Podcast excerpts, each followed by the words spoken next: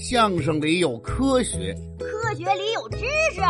每天一种超能力，跟嘉庆叔叔和大福一起听相声学科学。看到同学们都已经做好了准备，黄老师说道：“今天的测验虽然是临时的，但是也请大家打起精神来。晚上我会把测验情况私信发给每一位家长。” Oh no！同学们一听都摇起头来，不要啊！好了，安静，开始考试。老师将最近学习的诗词和古文题目一一的念出。大福一边作答，一边心里美滋滋的。嘿嘿，最近早晨的朗读真的是没白使劲儿啊！早晨背课文记得就是清楚。对呀，一日之计在于晨嘛。刚才那两分钟也真管用了。别看这么会儿功夫，但是记得比平时都瓷实。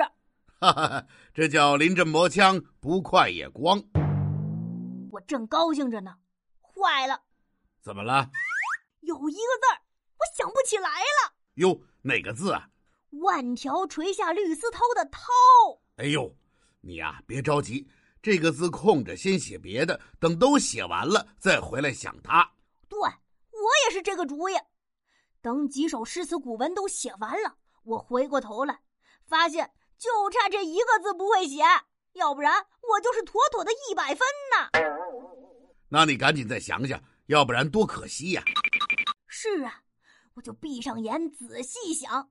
其实这个字儿我也不是完全不会写，会写就是会写，不会写就是不会写。什么叫不是完全不会写呀？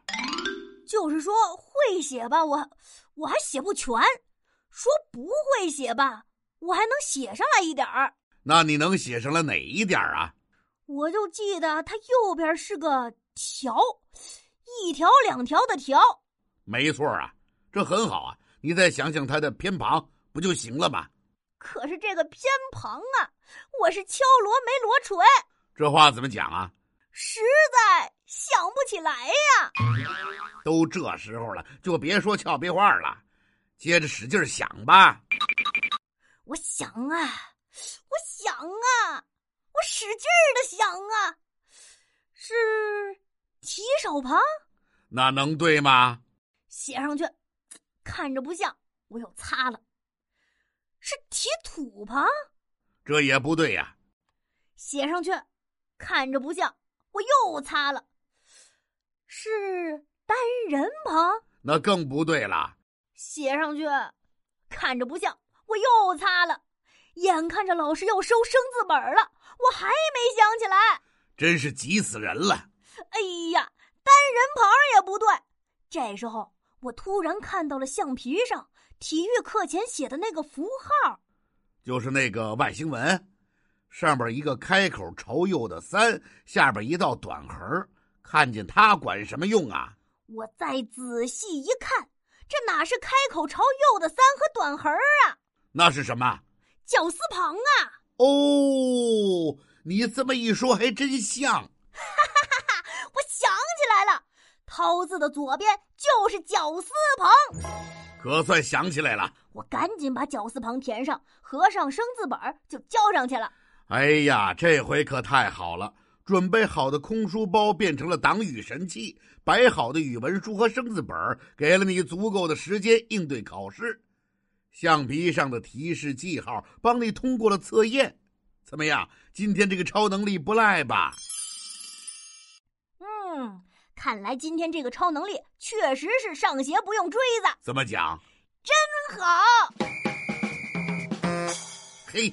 这个俏皮话还真恰当。怀着高兴的心情啊，大福度过了上午的学习生活。到了下午第二节课，有一个小时的活动时间。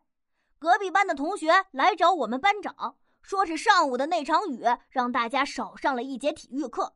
接下来的活动时间，两个班凑在一起把体育课补上，想来一场足球比赛。这可是好事啊！就在所有同学都跑出教室的时候，我突然觉得该喊口诀了。这个时候喊口诀，我趁别人不注意，悄悄的喊了一声：“哎呀，我的好家伙！紧接着我就开始翻书包。